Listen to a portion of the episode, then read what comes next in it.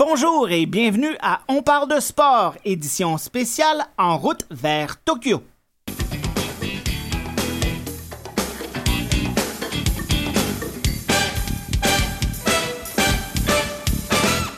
Mon nom est Dominique Tremblay. Je vous présente une autre émission d'une série de six qui vous présente, qui vous fera connaître une douzaine d'athlètes canadiens qui représenteront le Canada aux Jeux paralympiques de Tokyo. Après un an d'attente, les Jeux s'ouvriront dans la capitale japonaise deux semaines après les Jeux olympiques, le 24 août prochain, et se termineront le 5 septembre. Un total de 4237 Paralympiens s'affronteront pour 1522 médailles dans 22 sports différents. Tokyo deviendra la toute première ville à présenter les Jeux paralympiques pour une deuxième fois, ayant aussi présenté les Jeux paralympiques de 1964. Aujourd'hui, mon comparse de la dernière saison, Mathieu Tessier, se retrouve derrière la console et Louis Garon est à la coordination. Mes invités seront Camille Bérubé en paranatation et Camille Fironette en paratriathlon.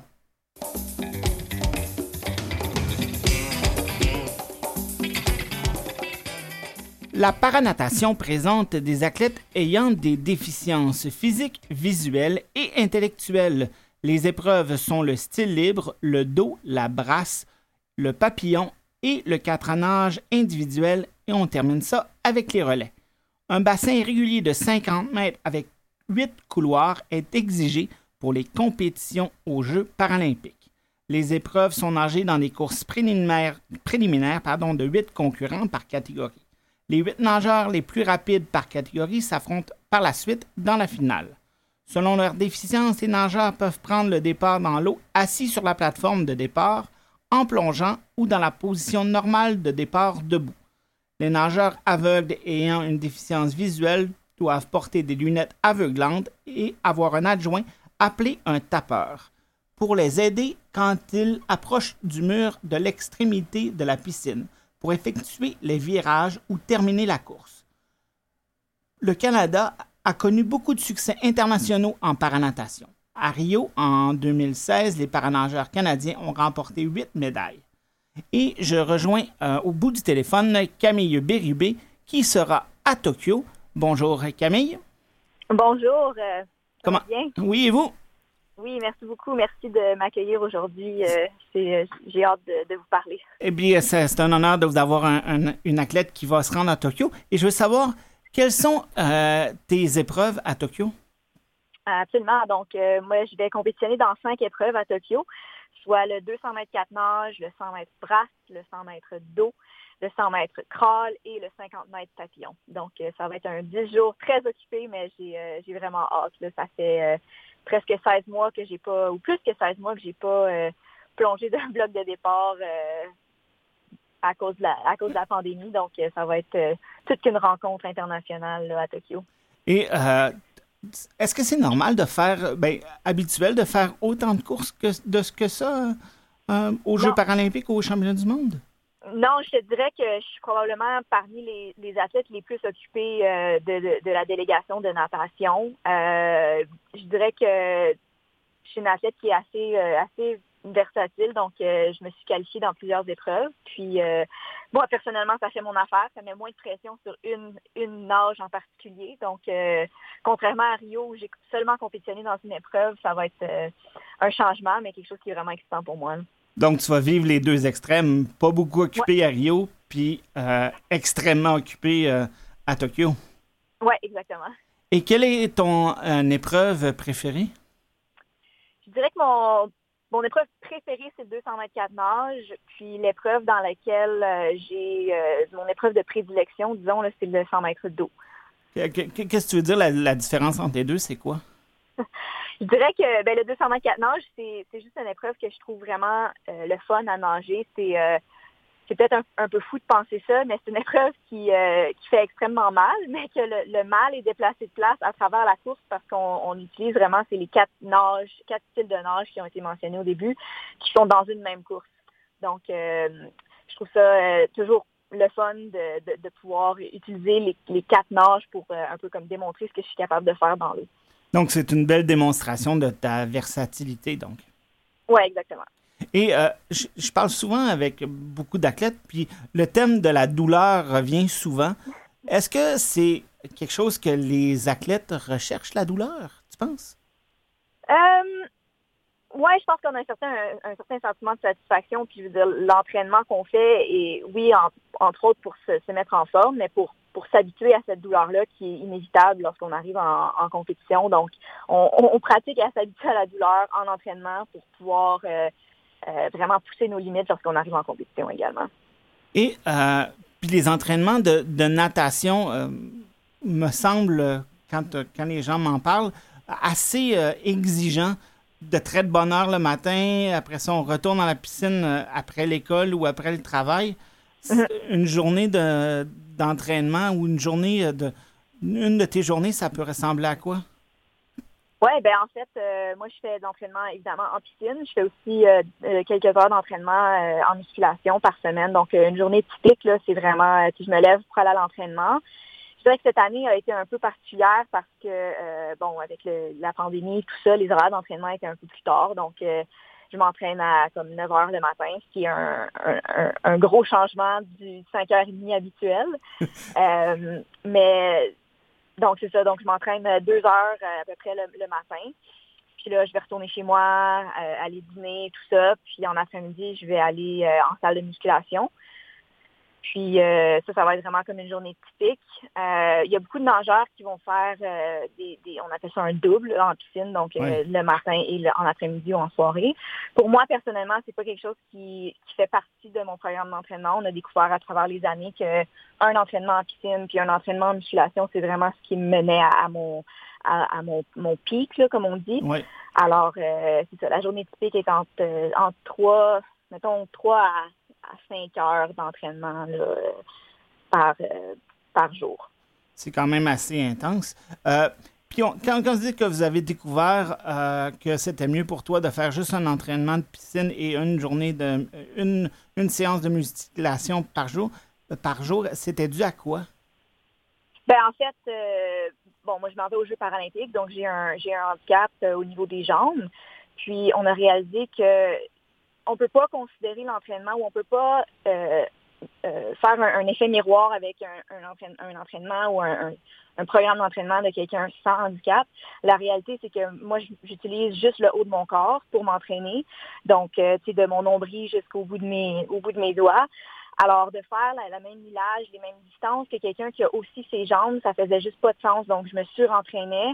Puis là, à ce moment-là, ben, tu, sous-performes parce que tu es, trop fatigué et tout ça.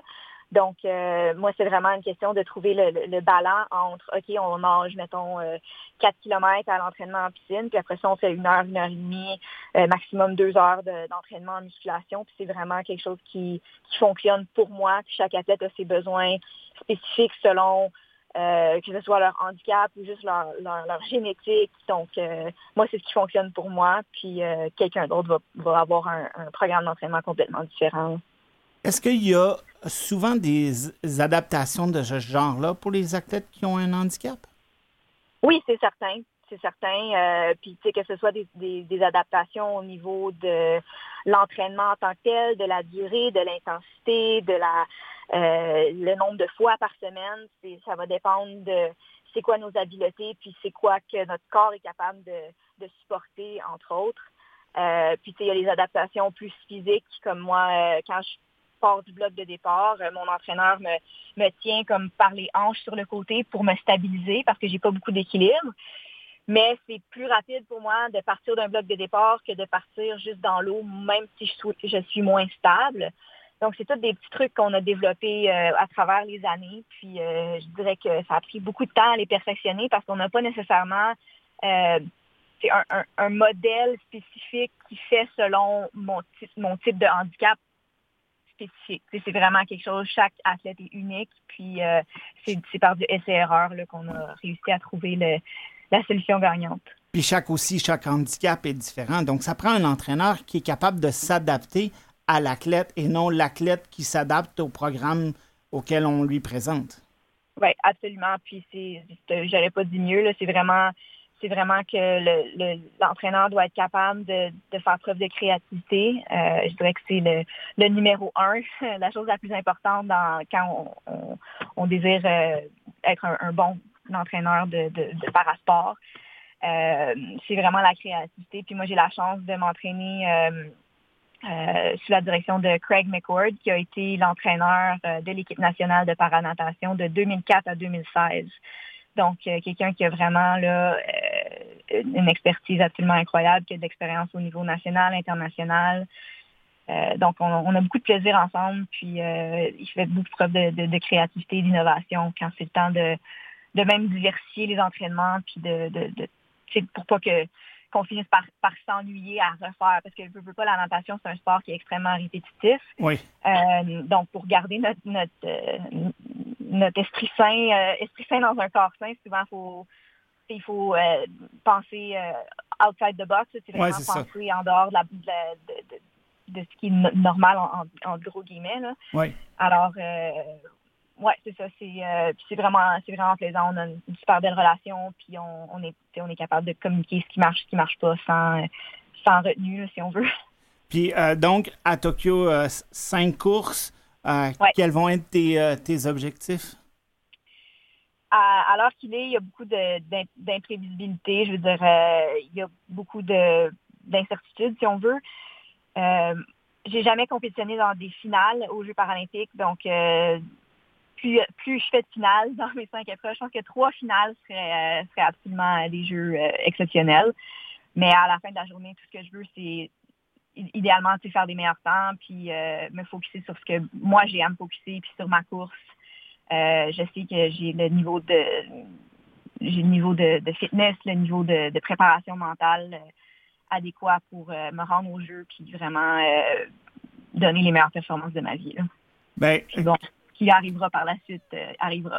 donc, Camille, je te souhaite toutes les, les meilleures chances. J'espère que tu vas atteindre tes objectifs. Je te souhaite un bon voyage à Tokyo, de t'amuser. Puis, comme tu l'as dit, il arrivera ce qui arrivera. Tu t'es bien entraîné. Je te souhaite à la prochaine, puis on s'en reparle quand tu vas revenir. Merci beaucoup. Bye bye. Bye bye. You're broken down and tired of living life on the merry-go-round. And you can't find a fighter, but I see it in you, so we gon' walk it out. Move mountains. We gon' walk it out and move mountains. And I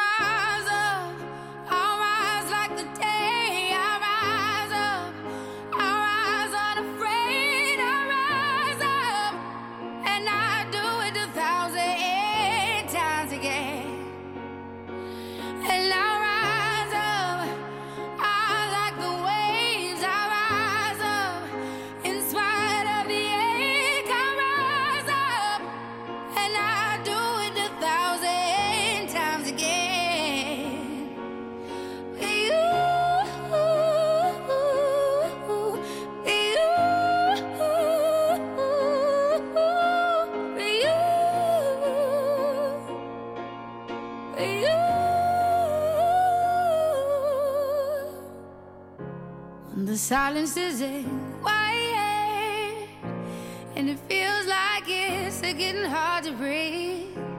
And I know you feel like dying, but I promise we'll take the world to its feet. Move mountains, bring it to its feet.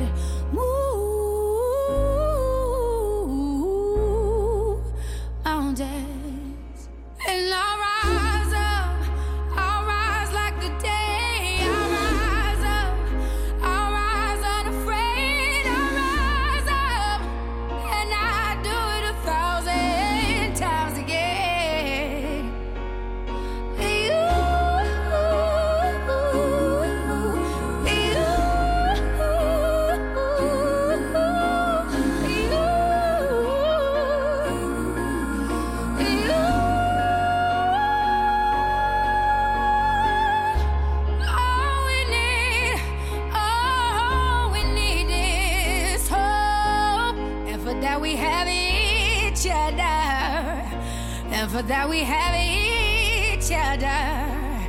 Yeah.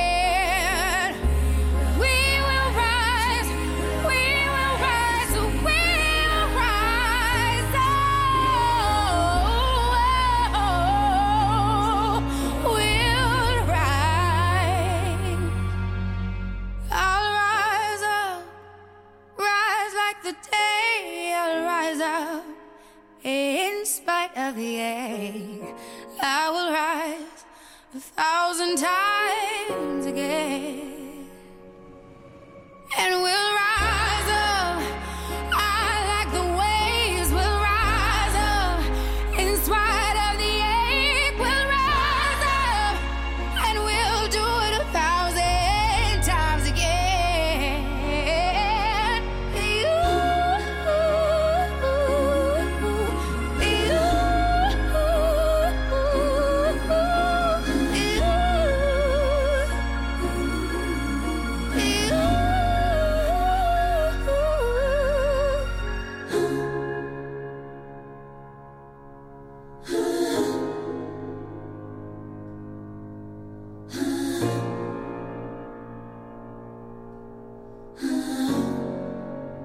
Alors, vous venez d'entendre la chanson Rise Up de Endra D.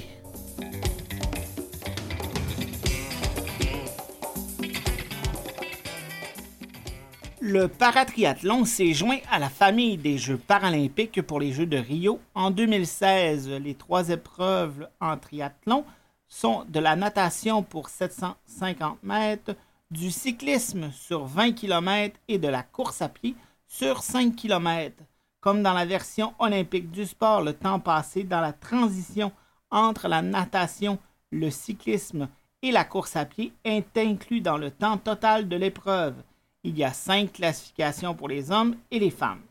Des personnes ayant une différent, différents genres de déficience pratiquent le sport, dont les utilisateurs de fauteuils roulants, des amputés, des athlètes ayant une déficience visuelle. Ils sont classifiés selon leur capacité et peuvent utiliser un équipement adapté pour aider leur mouvement, par exemple les concurrents paraplégiques ou les utilisateurs de fauteuils roulants peuvent utiliser un vélo manuel appelé un vélo à main. Pour la section euh, donc euh, pour la section du cyclisme, pardon, ils peuvent participer à la course à pied en fauteuil roulant.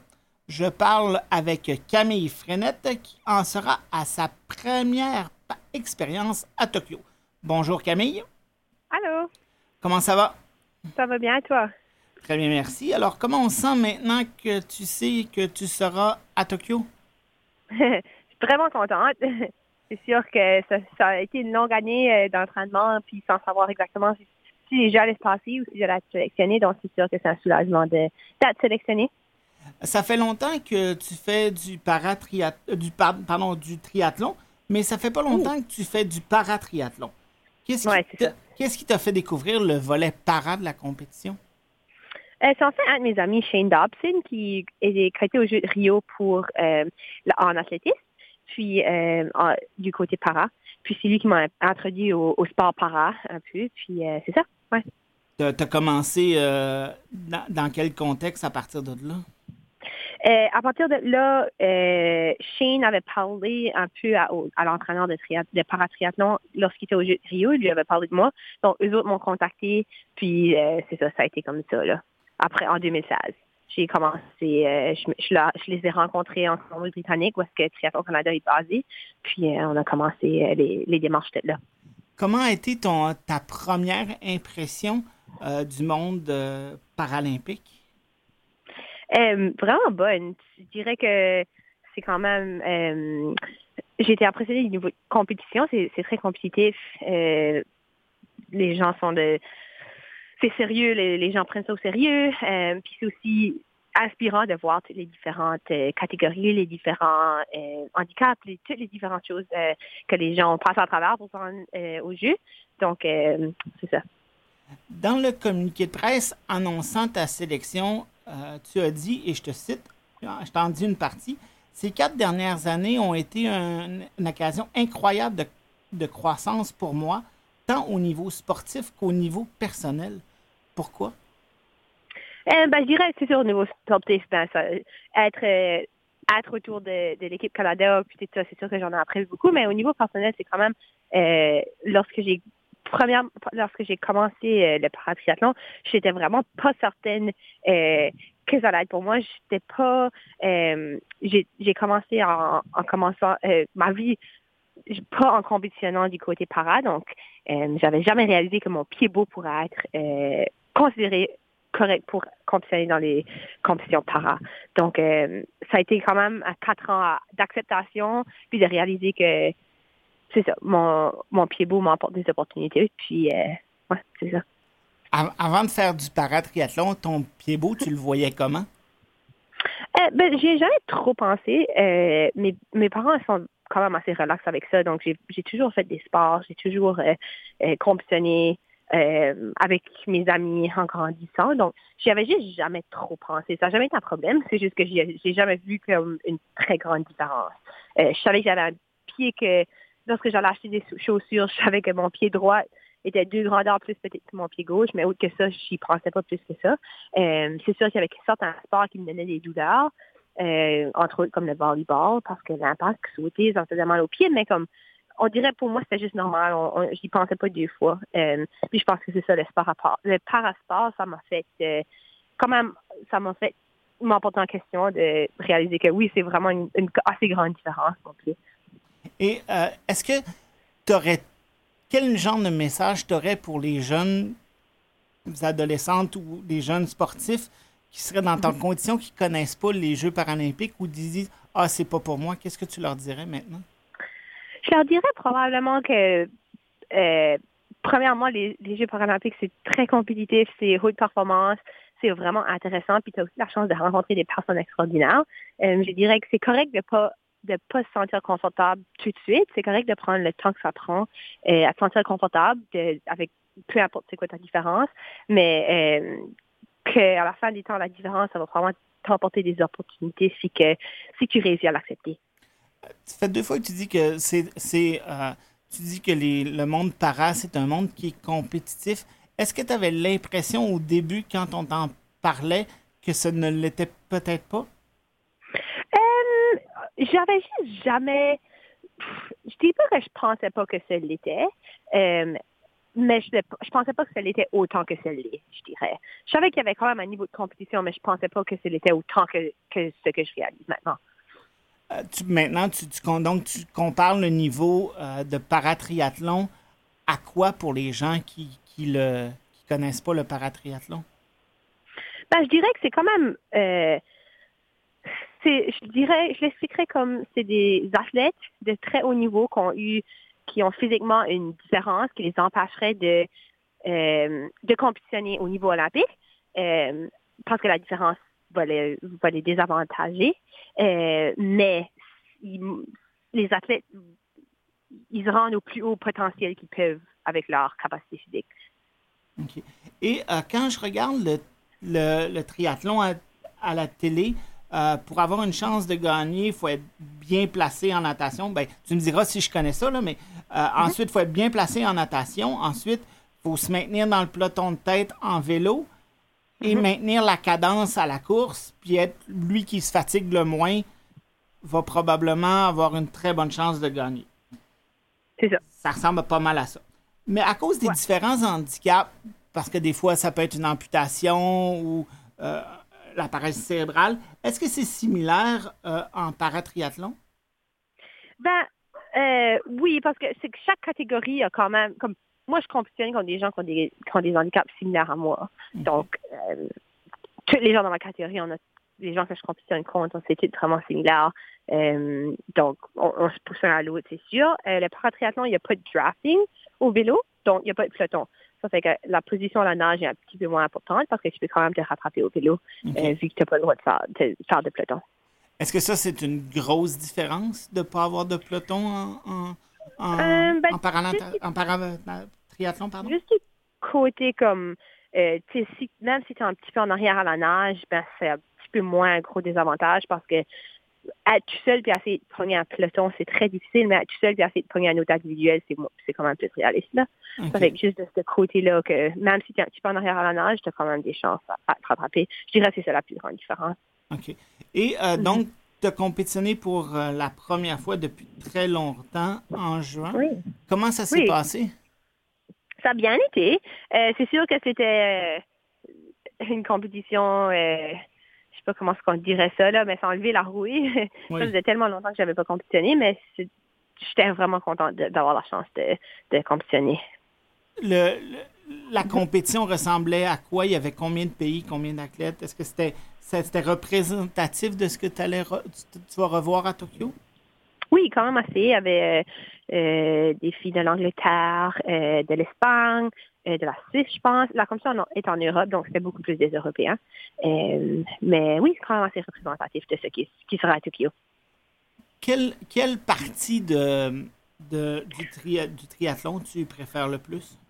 Euh, je dirais que j'aime quand même les trois d'une différente façon. Je- avant, je disais toujours la course, mais euh, j'aime encore beaucoup la course. C'est le- celui des trois que j'ai commencé le plus tôt. Euh, mais vraiment, j'aime les trois. J'aime le fait qu'il y a trois sports, je dirais. Euh, mais s'il faudrait que j'en choisisse un rang, je dirais probablement la course juste parce que c'est la, la discipline que je suis le plus confortable avec. Puis ça fait le plus longtemps que, que je pratique. Quand tu parles de confortable, tu veux dire quoi, par exemple? Ben, juste que ça fait comme le plus longtemps que, je cours, je me connais plus à la course, euh, je connais plus mes temps, je connais plus comme OK, jusqu'à où est-ce que je peux me pousser, on dirait. C'est bon. Et euh, donc, ça va être Mhm. quoi pour tes objectifs pour Tokyo? C'est sûr que j'aimerais revenir avec une médaille, donc un top 3 serait euh, l'idéal. Donc, euh, Camille, je te souhaite de réaliser tes objectifs au Japon. Je te souhaite Merci. bonne chance. Et puis, continue la, la bonne préparation. Et euh, on s'en parle prochainement. Merci beaucoup. OK, merci beaucoup. Au revoir. Bye. Alors, c'est ce qui met un terme à cette euh, édition spéciale en route vers Tokyo. Je remercie mes invités Camille Bérubé de Gatineau de Par Paranatation ainsi que Camille Frenette de du Nouveau-Brunswick pardon, en para-triathlon. Merci beaucoup à Mathieu Tessier à la technique et euh, Louis Garon à la coordination. Mon nom est Dominique Tremblay et je vous remercie et à la prochaine. Au revoir.